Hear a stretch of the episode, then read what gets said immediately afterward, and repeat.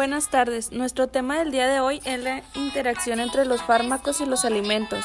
Hemos elegido tres medicamentos que nos han llamado la atención.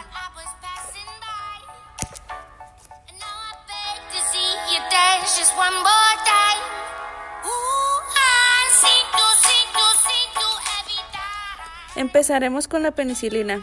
Ana, ¿qué tienes para decirnos acerca de esto? Bueno, pues primero que nada, buenas tardes. Eh, la penicilina es un es un medicamento que ya fue hace mucho tiempo y es fundamental, ya que ayuda a combatir las bacterias que provocan las infecciones.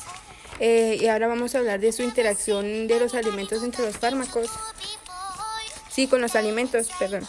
Eh, los inhibidores de la bomba de protones afectan la solubilidad, la estabilidad química, provocan convulsiones, miclonias, confusión, alucinaciones.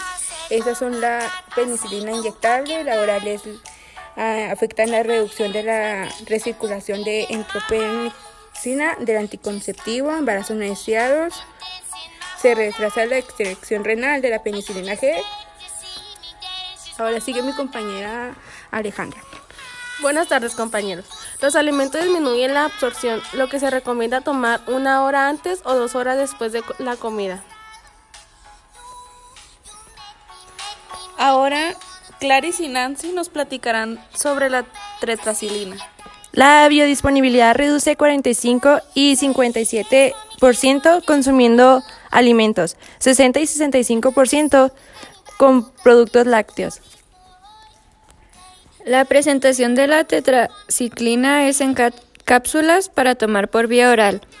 Por lo general se toman de dos a cuatro veces al día. Deben tomarse con el estómago vacío, al menos una hora, una hora antes o dos horas después de comer. Debe beber, debe beber un vaso completo de agua con cada dosis de tetraciclina. No, no hay que tomarla con productos lácteos como leche, yogur, queso y helado. A continuación, Paola López y Paola Calvillo nos dirán qué es la raditidina. Buenas tardes. La ranitidina es un antagonista H2, uno de los receptores de la histamina, que inhibe la producción de ácido gástrico comúnmente usado en el tratamiento de la úlcera péptica y en el reflujo gastroesofágico.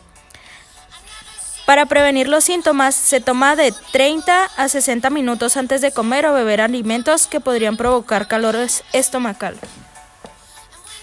Buenas tardes, yo les diré cómo infiere la ranitidina con los alimentos. El fármaco se distribuye ampliamente en el organismo, encontrándose niveles significativos del mismo en el líquido cafalorraquídeo y en la leche materna. Gracias por habernos escuchado de nuevo. Con esto despedimos a nuestros especialistas. Que tengan un excelente día. Hasta luego.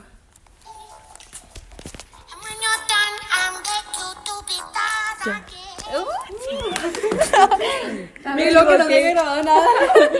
Me equivoqué. Dije